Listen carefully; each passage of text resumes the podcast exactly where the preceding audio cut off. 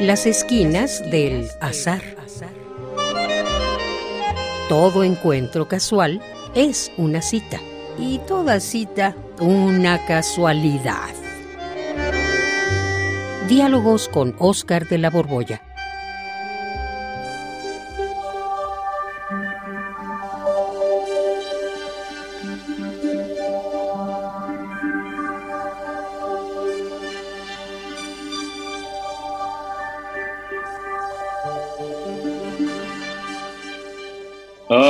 Ay, ay, ay, ay, Oscar de la Borbolla, mi querido Oscar. Pero qué ocurrencias las tuyas. Ahora me citas en un, en una página en blanco. ¿Qué es eso? Pues, ¿qué tiene de raro este lugar? ¿No te gustan las páginas en blanco? Pues no, no me gustan. Están los boleros de página blanca, el terror del escritor ante la hoja en blanco, y, pero este, no, no, no, no me gusta, no me gusta y no hay nada. Veo para allá, veo para acá, y veo para arriba, para abajo y nada, no hay nada en esta página en blanco, no hay nada. Te equivocas, mi querido Juan. En la página en blanco hay, ¿sabes qué? Muchísimas posibilidades. Ah, ah, ah. ¿Y dónde? Yo no las veo, Oscar. Ay, Juan. En la página en blanco puedes escribir lo que sea. Igual que en una página donde solo esté el pentagrama y se puede escribir también ahí notas de una partitura o imagínate un lienzo en blanco donde puede pintarse lo que quieras. Así, una página en blanco es una maravilla. Aquí podría escribirse el comienzo de una obra que se recordara para toda la vida. Bueno, eso sí, pero necesitaríamos que tú o yo fuéramos Mozart o Picasso, pero nosotros... Juan, no te subestimes. Todos somos iguales antes de comenzar. ¿Iguales? Sí, Juan, iguales, igualitos, igualitititos. La página en blanco solo es la pura posibilidad antes de que se materialice algo, antes de que se cree algo. Ya después en la página en blanco quedan los resultados. Y ahí sí, ahí sí, Juan, cada quien es distinto. Pero de momento somos iguales todos aquellos que eh, están por comenzar.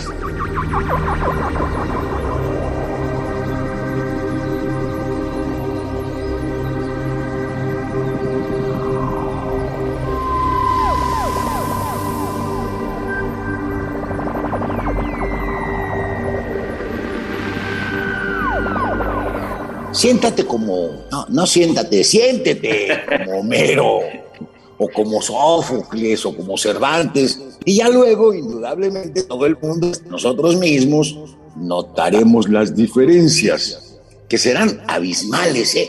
Entre unos y otros, entre ellos y nosotros. Bueno, sí, sí, sí, este, todo eso ya lo entiendo, pero aclárame. ¿Me citaste en esta hoja en blanco para que nos pongamos a escribir una obra literaria? No, Juan, no, no, no, no, no. Te invité aquí para hablar de los nombres, o mejor aún, para que hablemos de tu nombre y de nuestros nombres. ¿Qué tienen de importante nuestros nombres ahí? Pues no lo sé, Juan, pero te quiero hacer una pregunta. ¿A ti te importa tu nombre? Ay, querido Oscar, ¿qué pregunta me haces? ¿Si me importa mi nombre? Claro que no. ¿Estás seguro? Me, piénsalo un momento, a ver. ¿Te gustaría llamarte Venancio en lugar de Juan? no, claro que no. Venancio es un nombre espantoso. Es como si tú te llamaras eh, Petronilo. A ver, ¿te gustaría llamarte Petronilo? No, no, no. No, no, Petronilo tampoco me gustaría llamarme. Por eso te digo que nuestros nombres sí nos importan.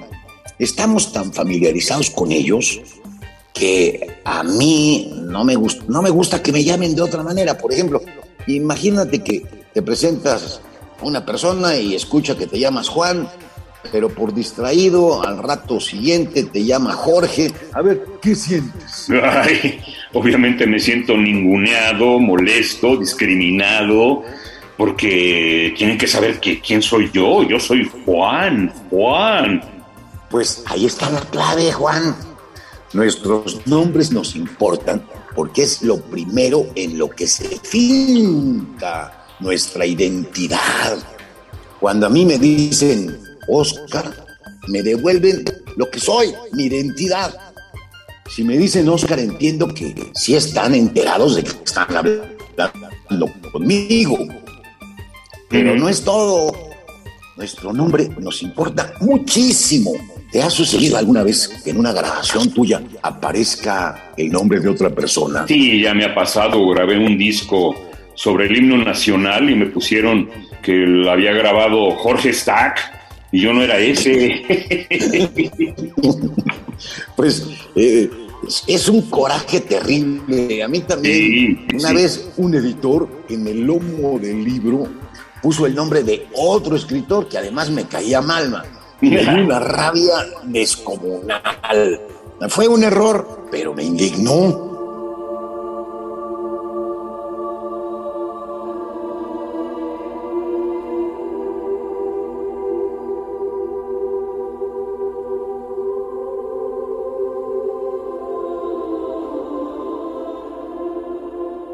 Pues sí, con sobrada razón.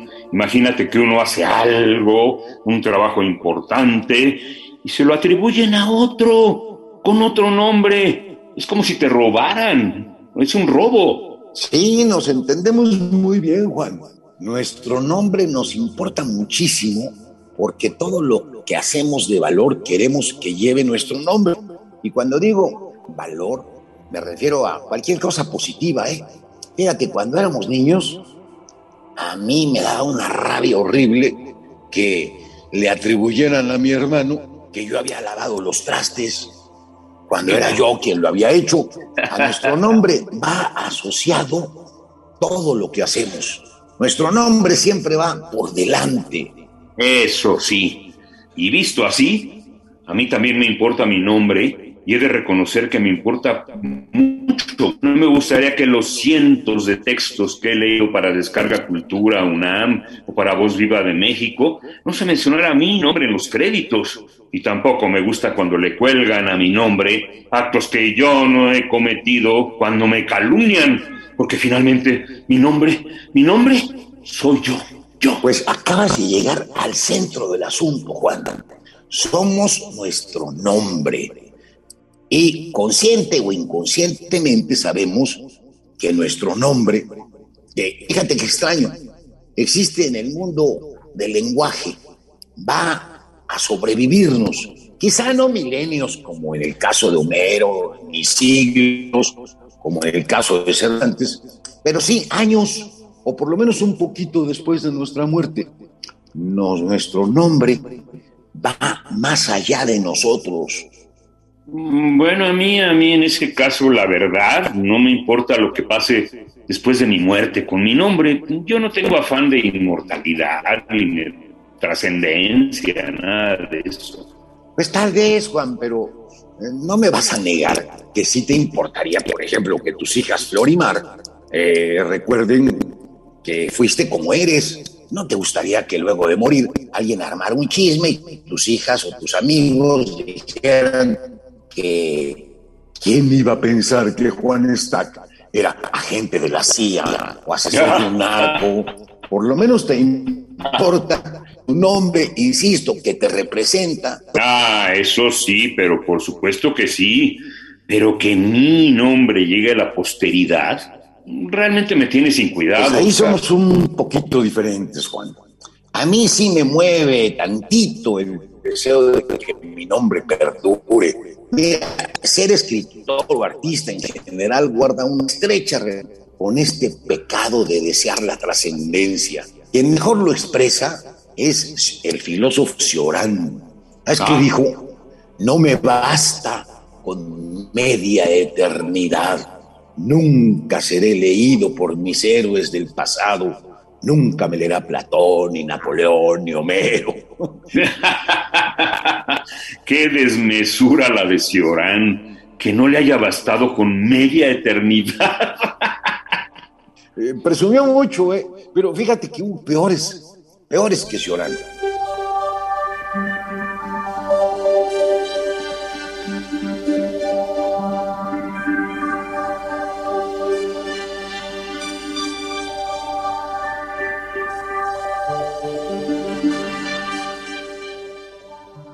Esos que llevan su nombre a la eternidad, pero sin ningún mérito, como por ejemplo Eróstrato.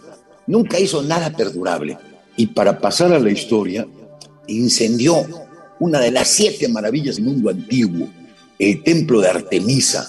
Esto solo para ser recordado.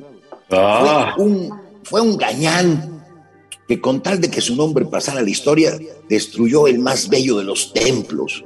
Y lo peor, ¿sabes qué es? Que se salió con la suya el desgraciado. Híjole. Su nombre sigue, ya lo habrás oído, Eróstrato. Y en Ajá. cambio, nadie recuerda al arquitecto que construyó el templo. Eso sí es una desgracia. Híjole. Por eso. Juan, qué bueno que nosotros estamos aquí, en esta página en blanco, llenándola de palabras para que se asocie a nuestro nombre. Muy bien, mi querido Oscar. ¿Sabes qué? Para que te sirva de consuelo, nuestro nombre irá a dar a la fonoteca de Radio UNAM. Eso.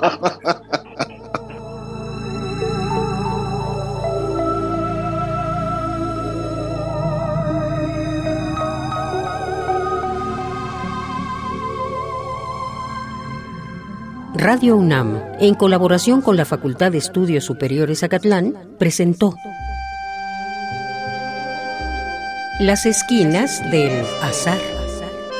Todo encuentro casual es una cita y toda cita una casualidad. Voces, Oscar de la Borbolla y Juan Stack. Producción y realización, Rodrigo Aguilar y Denis Licea. Radio UNAM, Experiencia Sonora.